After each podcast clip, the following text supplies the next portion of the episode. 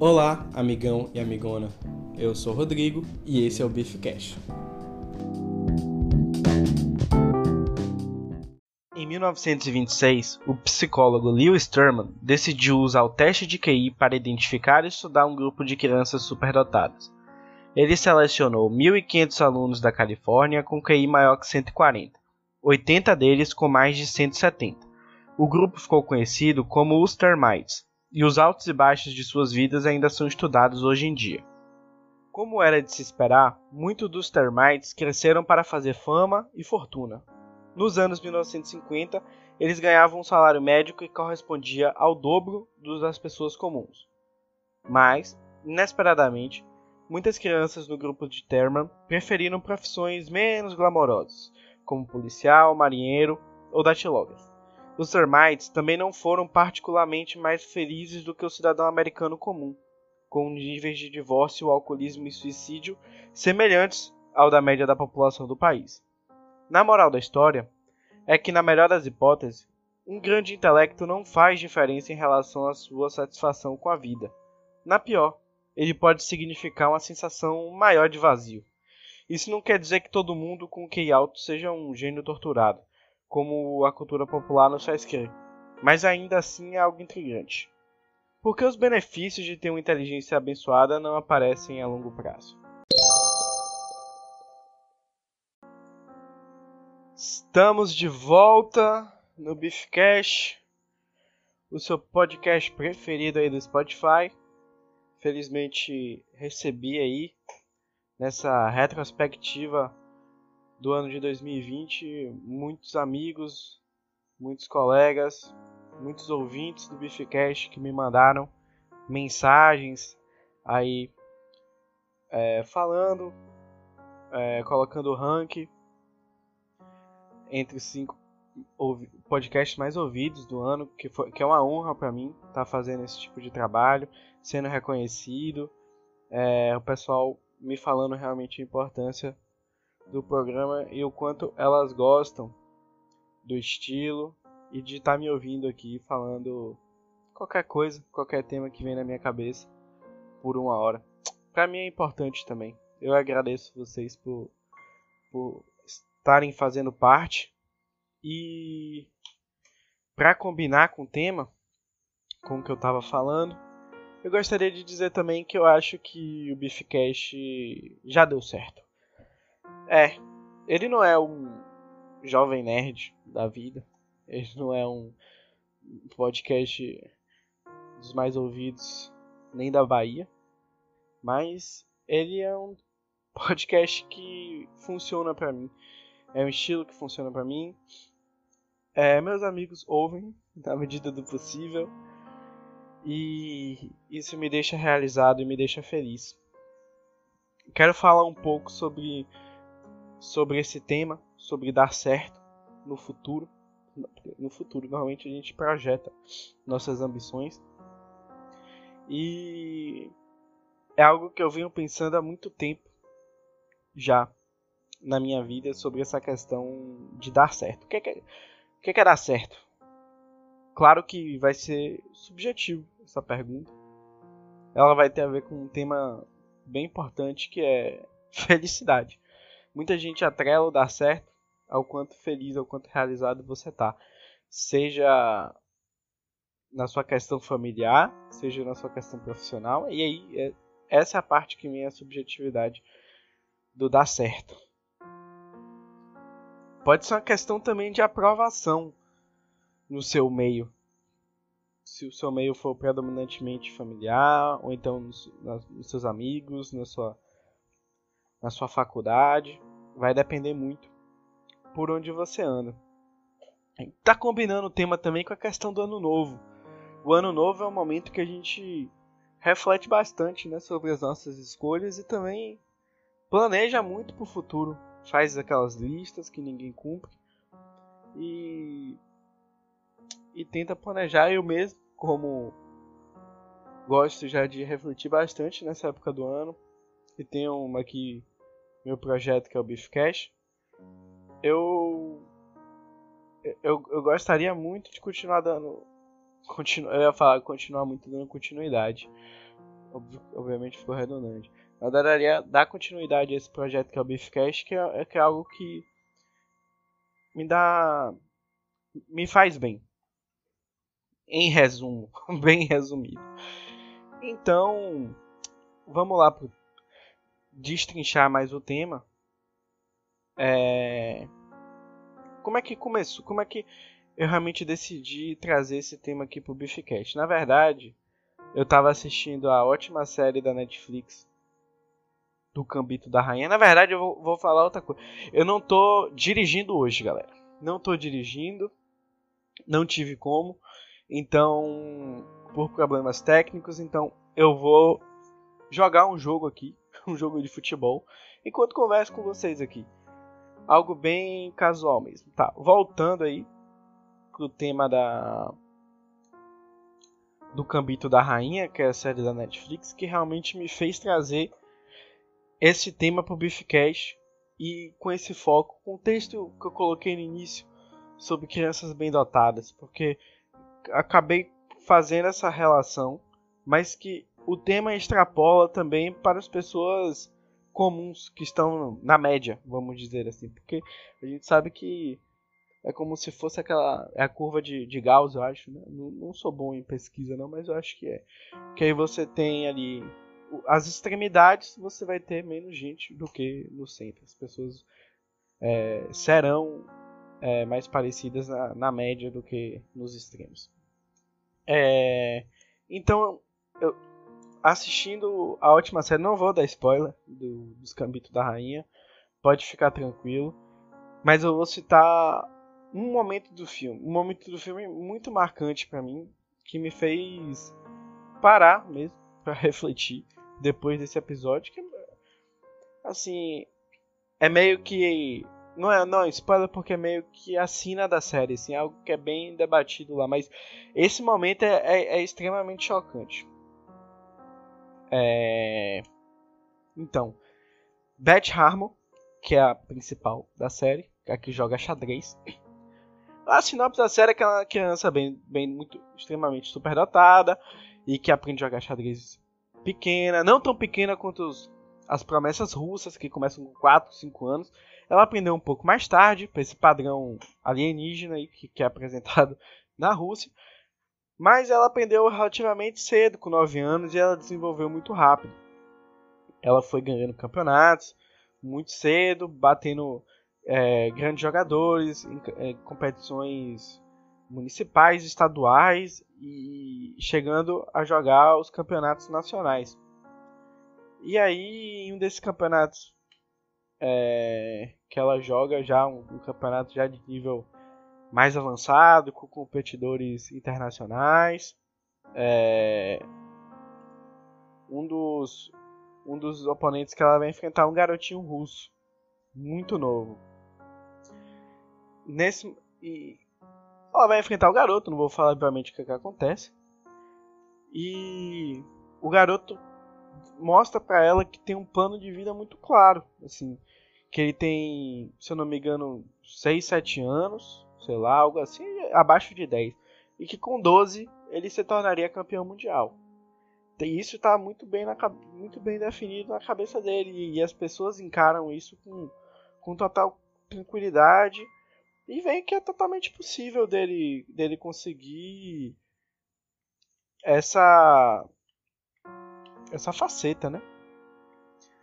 Então, o que que nesse momento, quando acaba a partida, a, a protagonista vira para ele depois que ele fala isso aí e e ela pergunta: "E aí depois, depois de 12 anos?"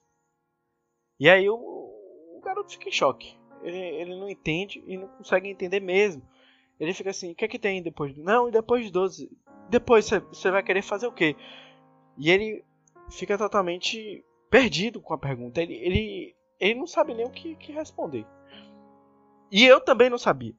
Porque eu vou trazer um pouco depois das minhas experiências no, em breve aqui, mais para frente aqui no podcast ainda vou comentar essa parte. A gente pega esses jogadores de xadrez que já são preparados desde 4 anos para serem campeões mundiais num, num grau de, de profissionalismo que ele já precisa demonstrar que é desproporcional com a idade, com o crescimento, com o ambiente que ele está. E ele, muitas, algumas dessas crianças vão responder e vão crescer e provavelmente elas vão chegar num alto nível naquele, naquilo que elas estão praticando. Mas a, a que preço? Sabe? A que preço? Eu trouxe o texto do início para também ter um contraponto, porque às vezes fica muito na cabeça das pessoas de que essas, esses, essas crianças superdotadas vão desenvolver algum tipo de, de, de distúrbio, algum, alguma doença psiquiátrica, ou então já nasceu com um grau de autismo, com Asperger, e, e que vai alterar questões sociais, a relação dele com o mundo e a sociedade. Muita, e, e na verdade não é isso que acontece. Muitas dessas crianças vão crescer, vão se tornar pessoas de sucesso, que se dão bem e que vão ter seus problemas assim como um cidadão normal. Mas elas têm uma questão aí que na infância elas são bem dotadas, né? Que fica restrito a, a, a, aquela curva de Gauss que eu falo que é o extremo, né? São poucas pessoas que vão que vão chegar lá. Entretanto, o estudo que eu trouxe é, no inío do podcast é de 1950. Então, assim, muita coisa mudou para a gente avaliar essa questão sociocultural das crianças superdotadas. Existem diversos estudos, eu dei uma olhada, dei uma pesquisada. Não é muito comum isso acontecer no Beefcast, mas eu dei uma pesquisada e existe ainda muita controvérsia na literatura, para ser sincero. Então, assim, não, não dá para bater o martelo. O que, que a gente pode discutir são alguns casos que marcam, mas não, não, não quer dizer que grande parte ou que é muito diferente de uma pessoa comum. Mas que existe ali um nível de exigência para aquela criança. Não precisa nem ser um, uma criança que está sendo preparada para ser um, um jogador de xadrez, para ser o melhor do mundo. Qualquer tipo de criança que já demonstre no início, ah, começou a ler com 3 anos. As pessoas, principalmente os pais, já, já depositam um, um nível de, de esperança, assim, entre aspas, que, que ela sabe que a criança ela não tem nenhum atraso nem nada, ela vai crescer, ainda tirando boas notas, etc. É... Mas o nível assim, de exigência de não decepcionar, porque já que ela está apresentando isso, ela deve continuar no futuro, né? E, e assim, nem sempre isso é, é muito justo. Na verdade, não é muito justo. Porque às vezes a criança não necessariamente ela vai querer usar sempre suas habilidades nesse sentido de, de trabalho, etc. A, a vida dela ela não precisa ter que ficar demonstrando que ela é super dotada. Né? Mas existe aí uma pressão dos pais para que essas crianças é, se tornem políticos importantes, se tornem empresários muito ricos, chegam em carreiras é, de extrema relevância na sociedade, que possam ganhar muito bem e sejam muito ricos. E isso aí, a longo prazo, pode acarretar em crianças doentes. Crianças não, adultos doentes, né? que a criança vai crescer. Mas, assim, se você pensar na sociedade, diversos fatores podem deixar as pessoas doentes. Seja um, um primeiro amor muito traumático, seja problemas na escola com bullying, seja questão estética. Então, assim, a gente pode colocar essa questão da exigência e da, da inteligência, das expectativas, não só dos pais, mas da professora, dos amigos, como mais um desses fatores. E que, infelizmente, a gente não tem como definir o grau, ah, esse aqui é mais importante, nem nada, porque são subjetivos e vai mudar de cada de, de pessoa para pessoa. Se ela ah, pô, tem esse problema superatário, mas pô, fiz acompanhamento com psicólogo há muito tempo, consigo lidar bem com isso, com meus pais. Então isso vai mudar porque são muitas variáveis envolvidas nesse processo. Mas, infelizmente, é, eu, eu acredito, estou chutando, eu não tenho esse dado. Mas que quando você dá o doce e depois tira, é a frustração da, é de um nível importante. É mais do que quando você não dá o doce, né? Porque você nunca teve. Mas quando você tem essa criança demonstrando sinais aí de níveis cognitivos avançados, diferente das outras crianças, se ela chegar no futuro e, e meio que não é que não é tipo não é só ah, ela não virou presidente da república. Não, é tipo ah, ela não escolheu um caminho convencional. Por exemplo, aqui no Brasil a gente tem uma tendência das pessoas serem médicas, né? Tipo, por nenhum motivo de afinidade, mas por segurança financeira, é uma profissão que dá muito respeito na sociedade, as pessoas é, valorizam demais, então as, as pessoas se sentem atraídas a, a ir num tipo de direção, mesmo que ela não tenha tanta afinidade pelo, pelo, pela profissão. Porque talvez no futuro ela consiga se sentir melhor. Apesar de que é, essa é uma questão bem complicada. De, ah, você seguir o caminho dos seus sonhos ou você seguir um caminho mais seguro é muito subjetivo e talvez fique para outro episódio. Eu também tenho bastante coisa a falar sobre isso, mas eu não vou focar nisso agora. Vou focar na questão das crianças superdotadas não escolherem esse caminho mais convencional. Por exemplo, aqui no Brasil, aí é, vou dar um exemplo bem importante, porque é, nem sempre o, o, essa questão da pressão e exigência ela vai se resumir a crianças bem dotadas. Crianças herdeiras de algum tipo de império importante. É, elas têm exigências bem grandes, por exemplo, ah, o cara é filho de Pelé as pessoas esperam que ele vai seguir o reinado, mas nenhum filho de Pelé conseguiu nem chegar perto do, do nível de jogador, sei lá, de Série B. O único foi o goleiro lá, foi preso, teve problema com drogas e etc. não vou entrar no mérito aqui do julgamento, mas que não conseguiu nem chegar perto na faísca do que foi o jogador que foi Pelé. E isso vai para qualquer tipo de jogador brilhante, seja o filho de Messi, seja filho de Michael Jordan, nem sei se já tem filho. Os filhos dos grandes atletas mundiais ou de filhos de grandes empresários. Existe aí, é, não tô falando que eles são coitadinhos, eu tô falando que existe uma pressão de continuidade, de você ter que é, manter a linhagem, manter ali o caminho que foi traçado pelo, pelos seus pais. Então, meio que limita muito as escolhas dessa criança para o futuro, porque ela já vai condicionada a ter que seguir um caminho. Eu acredito que poucas crianças conseguem ser essa ovelha negra e desviar do caminho, não, tanto que o tema ovelha negra é para usar aí para diferenciar um ano meio do rebanho ali que é diferente, né?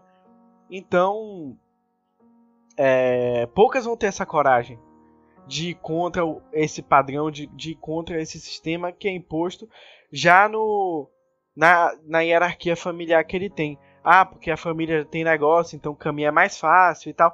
E eu, no, novamente, não estou entrando no mérito do, das escolhas da pessoa. Tô falando que a pressão psicológica que vai existir sobre essa criança vai limitar as escolhas dela no futuro, sem dúvida. Que é, é outro. Vou, vou, vou, soltar outro tema de podcast que eu penso pro futuro, que é sobre escolhas.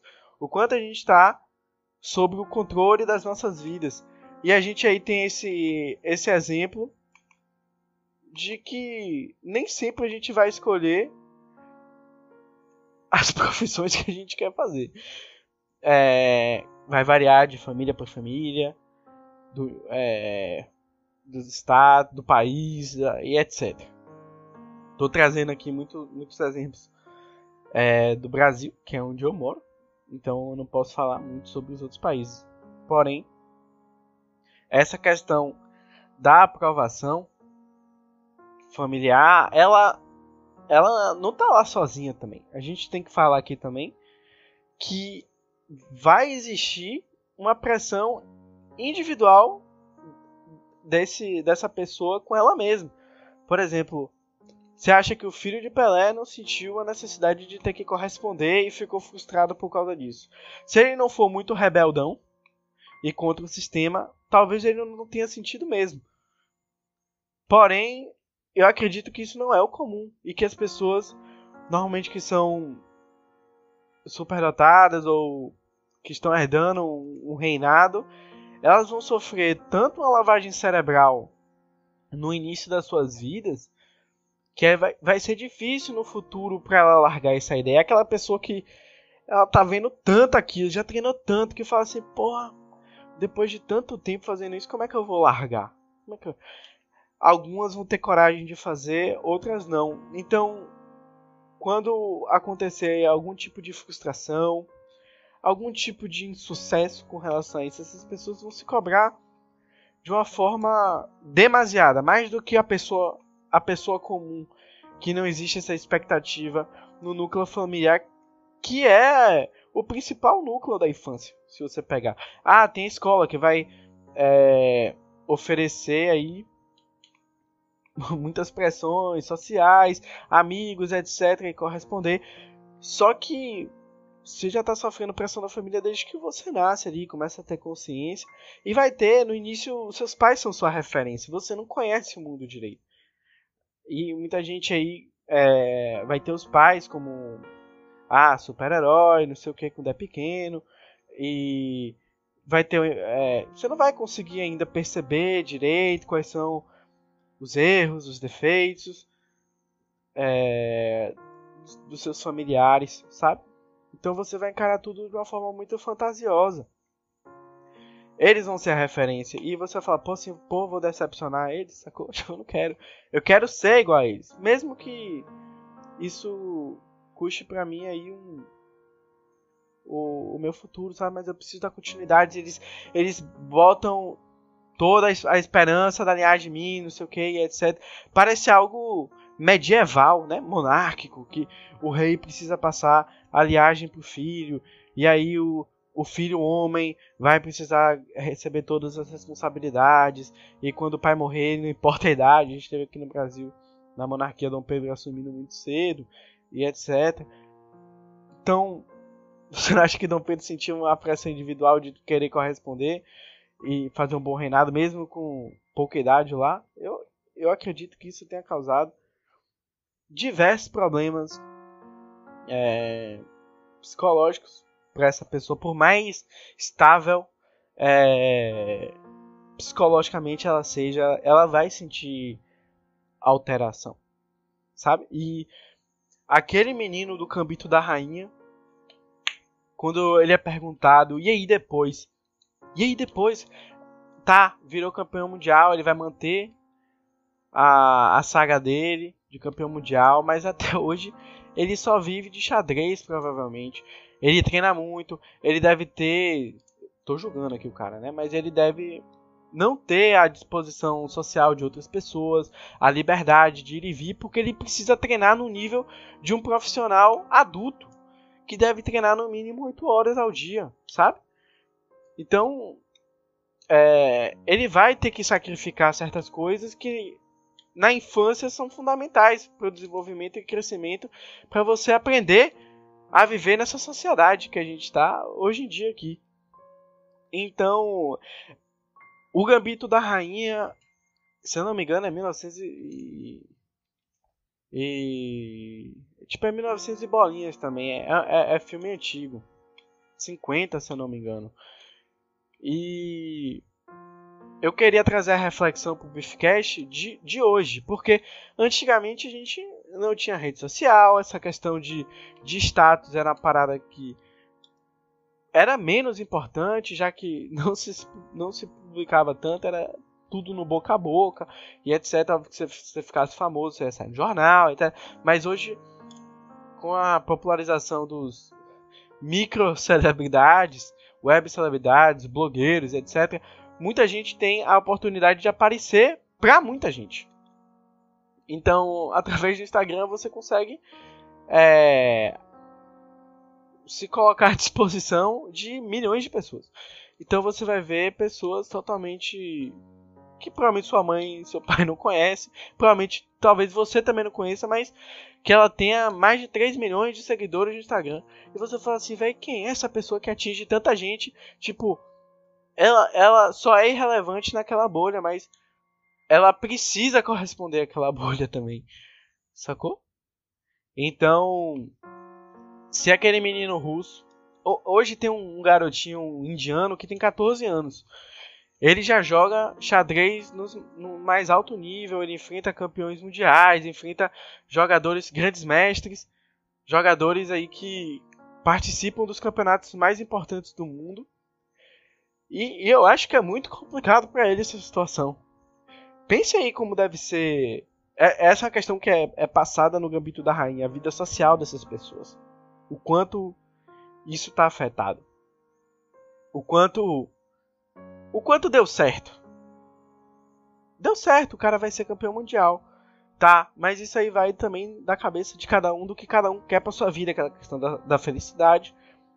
Tudo, tudo que eu falei antes. Mas assim, eu acredito, na minha percepção, que só de você ser super dotado hoje. A, a, os bebês estão nascendo com Instagram, velho. Os bebês estão nascendo com Instagram. Ah, tem aquele bebê bochechudo do, de um casal de blogueiro aí. Esse menino aí, porra, ele tá ferrado, velho. Ele tá muito ferrado. Tipo, se, se, imagine aí se ele não quiser ser blogueiro. Tipo, tudo foi construído pra ele ser blogueiro, sacou? E aí a gente vai falar, pô, acho, acho bizarro isso aí. Não, não quero, eu não gostei da exposição que vocês fizeram quando eu era pequeno, não, e tal. Tipo, achei tóxico e tal, não Fiquei, tipo, pode acarretar até problemas familiares. Tipo, mas como ele já vive uma lavagem cerebral desde pequeno, se ele vive nisso aí, talvez ele só conheça isso, ele, ele se acostume e viva com isso aí. E realmente siga, até para não decepcionar os pais, né? Não dá pra. Não, não dá pra prever o futuro. Mas que esse. Porra. Que ele possa crescer aí com um déficit de atenção. Algum algum grau de ansiedade importante por, pela necessidade de ter que ser visto, de ser correspondido, sabe?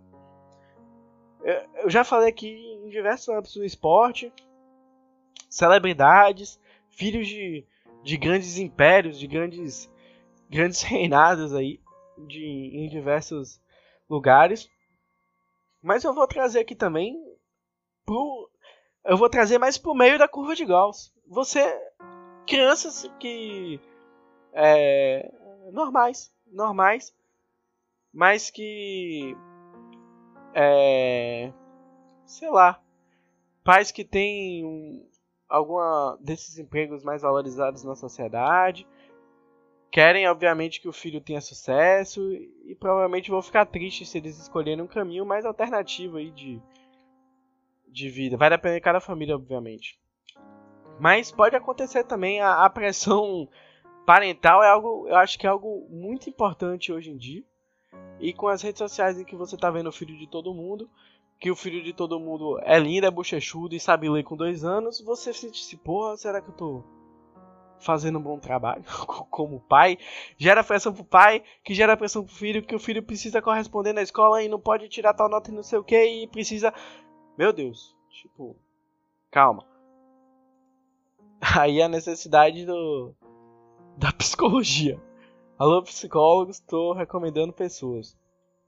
Se você aí já é pai ou é filho e sente aí que existe uma necessidade dos seus pais, ou até própria mesmo, de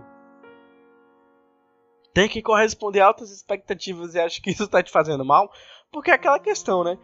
Por exemplo, eu faço medicina, certo? Eu, eu tenho noção e certeza de que é, meus pais, médicos, me influenciaram mais de 80% pela escolha.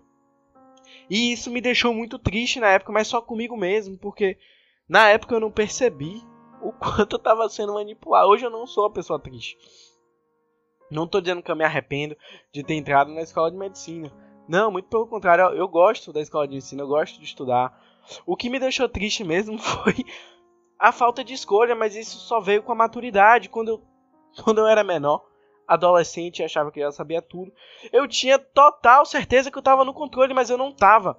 O que me frustrou, frustrou realmente, foi a falta de escolha, que eu não, eu não tive essa escolha, né, para fazer. Meio que eu fui condicionado minha vida inteira a pensar assim. Por sorte, tá dando certo. Por sorte. Senão, muito provavelmente eu estaria muito frustrado comigo mesmo, com minha carreira. É muito tempo de faculdade, talvez eu não gostaria de largar. Mas por sorte para mim dá certo, mas para muitas pessoas não dá. Não dá certo. Então, mais um caso de expectativa, de deu certo. E eu vou dar um, um, um parêntese muito importante para medicina aqui no Brasil. O curso de medicina ele já começa no cursinho, desde a competição lá. Você vai encontrar essas mesmas pessoas na faculdade. As pessoas, as caras que você vê no cursinho, todo mundo você vai ver na faculdade ou nas festas da faculdade.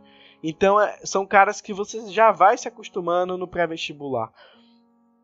São pessoas que carregam ali muita expectativa com relação ao curso, muita expectativa onde vão passar.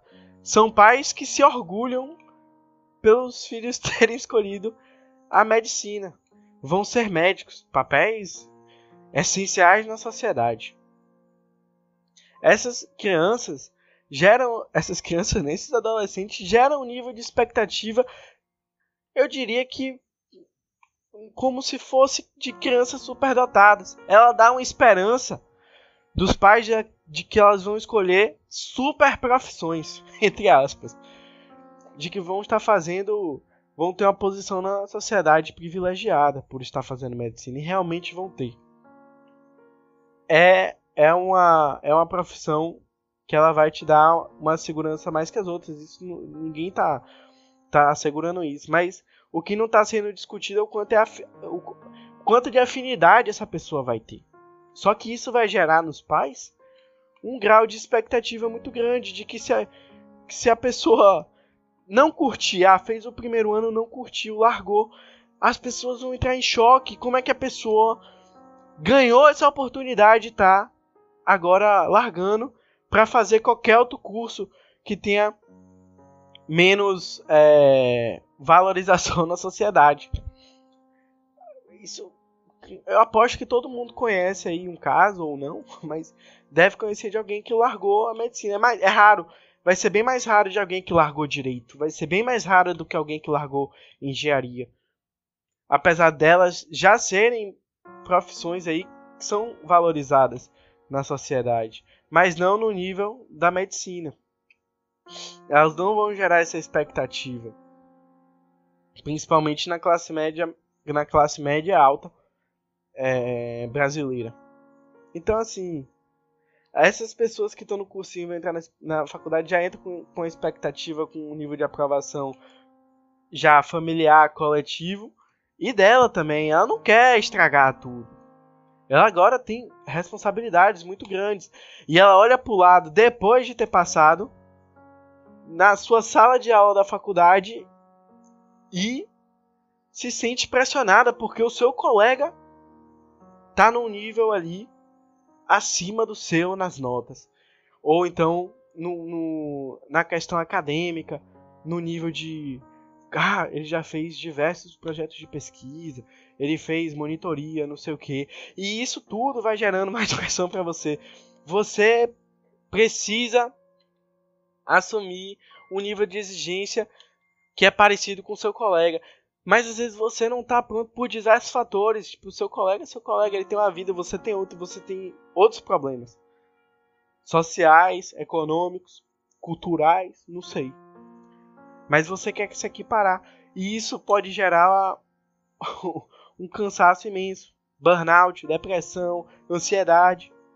Porque você precisa manter o nível. Igual a criança superdotada precisa manter o nível da criança superdotada, o estudante de medicina, e eu, eu, eu tô falando mais estudante de medicina porque eu sou e eu, e assim, é o que eu vou ter propriedade para falar, não vou ter propriedade para falar dos outros estudantes. Mas é um nível de exigência muito grande e que vai reverberar até depois da formatura. As pessoas vão se sentir pressionadas. com o seu currículo. Ah, porque fulaninho. Eu aposto que isso deve acontecer em todas as esferas.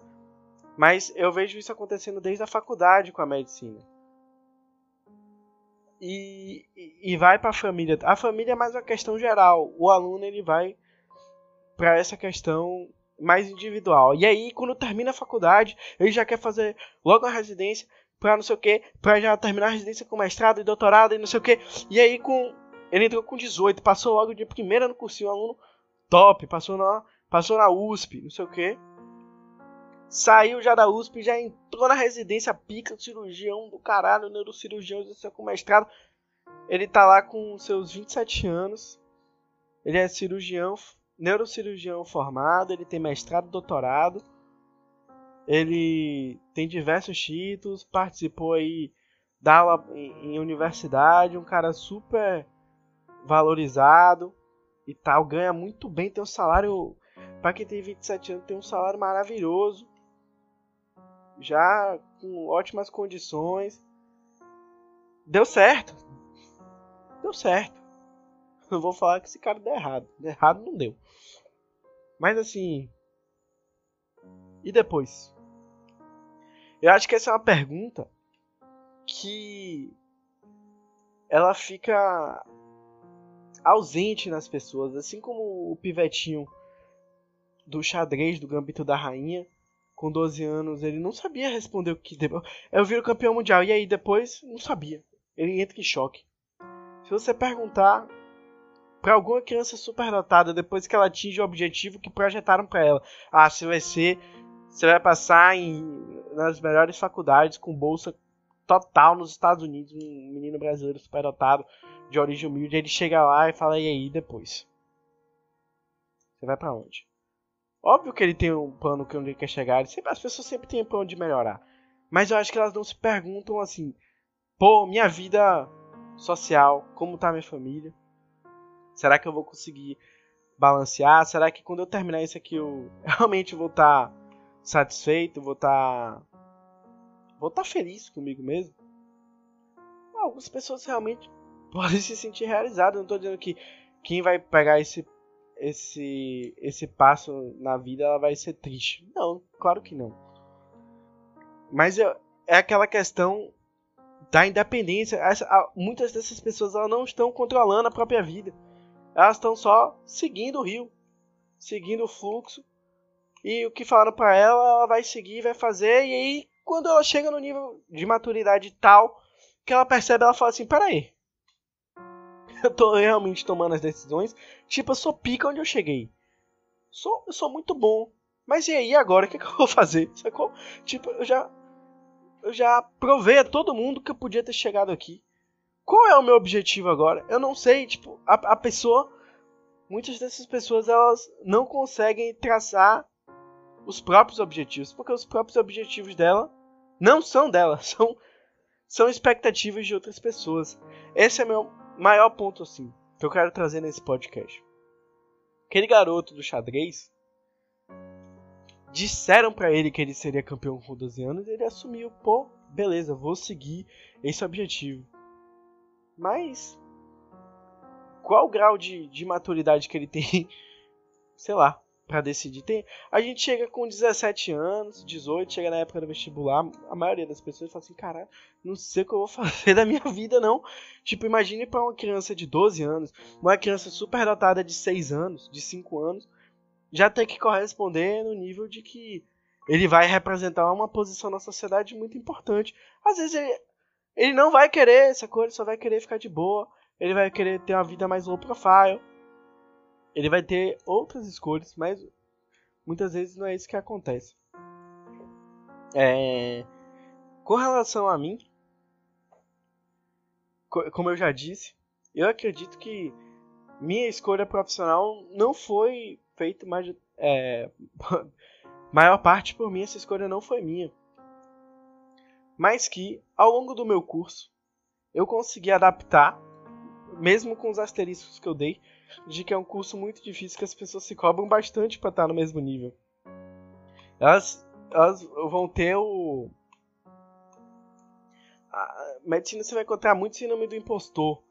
Você vai encontrar pessoas que, que duvidam muito delas, porque você vai ver outras que já estão no nível ali de acadêmico superior e, e que vai fazer outras pessoas sentirem mal, porque o curso é assim, não porque a outra pessoa ela tira onda, mas porque o nível de, de expectativa que é colocado nessas pessoas é muito grande.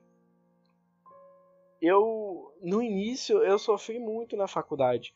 E eu tava achando que. Mas eu, eu tava gostando do curso, eu pensava assim, eu não tô. Porque eu, eu me sinto mal às vezes. Sabe, tipo. E foi exatamente aquilo que eu falei. Eu me sentia mal. Não por estar fazendo curso de medicina. Mas porque lá atrás eu não pude ter escolha de falar assim, eu quero medicina porque eu quero medicina. Não, eu nunca, eu, eu nunca tive essa escolha. Isso é meio triste de se pensar. Eu gostaria de ter escolhido a medicina por meios próprios e não por influência. É, é, essa é a lição de moral e a, a, a, o, que, o que fica nesse podcast. O que eu vou questionar a vocês: vocês estão fazendo as coisas porque as pessoas estão te dizendo para fazer, porque em algum momento pequeno você demonstrou aptidão e as pessoas esperam isso de você até hoje, ou porque você realmente percebeu que você queria fazer isso e falou assim: não, isso aqui é realmente um pensamento meu, é uma decisão minha. Obviamente vão ter outros fatores além da família, ou, ou amigos, ou meio social que, que vão influenciar, mas eu tô falando assim, pô, eu tô fazendo isso por moda, por pressão psicológica, familiar, ou eu tô fazendo isso porque eu quero? Então, é, é a mensagem que eu quero que fique do podcast. Porque nem sempre a criança mais inteligente ela vai querer ocupar lugares importantes na sociedade. E às vezes a criança que não desenvolveu. É porque a inteligência também, entre aspas, né? Tá falando aqui de nota, de um sistema que é extremamente fechado, que só testa certas habilidades, e que tem aquela famosa frase de que você não pode. O, o peixe nada, mas você não pode ensinar o peixe para escalar árvore, mas o macaco escalava. Ca... Existem habilidades diferentes. Infelizmente, nossa escola ela vai trazer um método muito muito restrito aí e as pessoas vão, vão te avaliar por habilidades é, não por um espectro é, grande de habilidades, mas no nível bem bem cartesianão de prova cinco, cinco opções para marcar. É, é, eu tô falando assim da prova, mas eu não tenho outro método melhor de avaliação. Tipo, eu acho que a prova deve existir, mas tipo, a forma como a sociedade ela avalia a nota e o rendimento do aluno está é, restrita a, habilidades ali em responder provas, a gravar, memorizar e, e cálculos, etc. E, e, e que a vida não vai se resumir a isso. Então a gente tem dois critérios importantes aí que eu queria trazer, que é da inteligência. Mas em contraponto tem a sabedoria. Então, para quem joga RPG é mais fácil de você, RPG de papel, de você diferenciar os dois. Qual a diferença de inteligência e sabedoria? Inteligência é tipo assim, você Pô, deu um branco aqui, tinha um, tinha um um, uma questão com tomate. Eu vou pegar aqui rapidinho, porque ele consegue definir muito bem essa diferença, que são os atributos do D&D explicados com tomates. Então, assim, a inteligência seria como se fosse o conhecimento de saber que tomate é uma fruta. Eu sei que tomate é uma fruta. Sacou? Isso aí eu estudei, eu conheço. A sabedoria é saber o que você vai fazer com esse tomate. Apesar de tomate ser uma fruta, eu não coloco o tomate na salada de frutas, entendeu?